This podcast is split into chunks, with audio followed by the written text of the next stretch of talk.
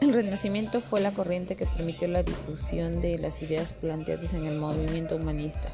En conjunto, ambos determinaron una nueva concepción del mundo y del hombre. El humanismo primero se sembró las bases para que el hombre se colocara como un ser intelectual capaz de realizarse a través de las artes y las ciencias.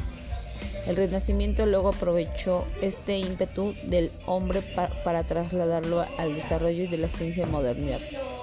Los dos, las dos corrientes... ¡Melanie! Se formaron en torno a las capacidades del ser humano en cuanto al arte, la filosofía y la ciencia. Mientras el humanismo crea una visión sobre el hombre como protagonista de su vida y quien escribe su historia, el Renacimiento toma las capacidades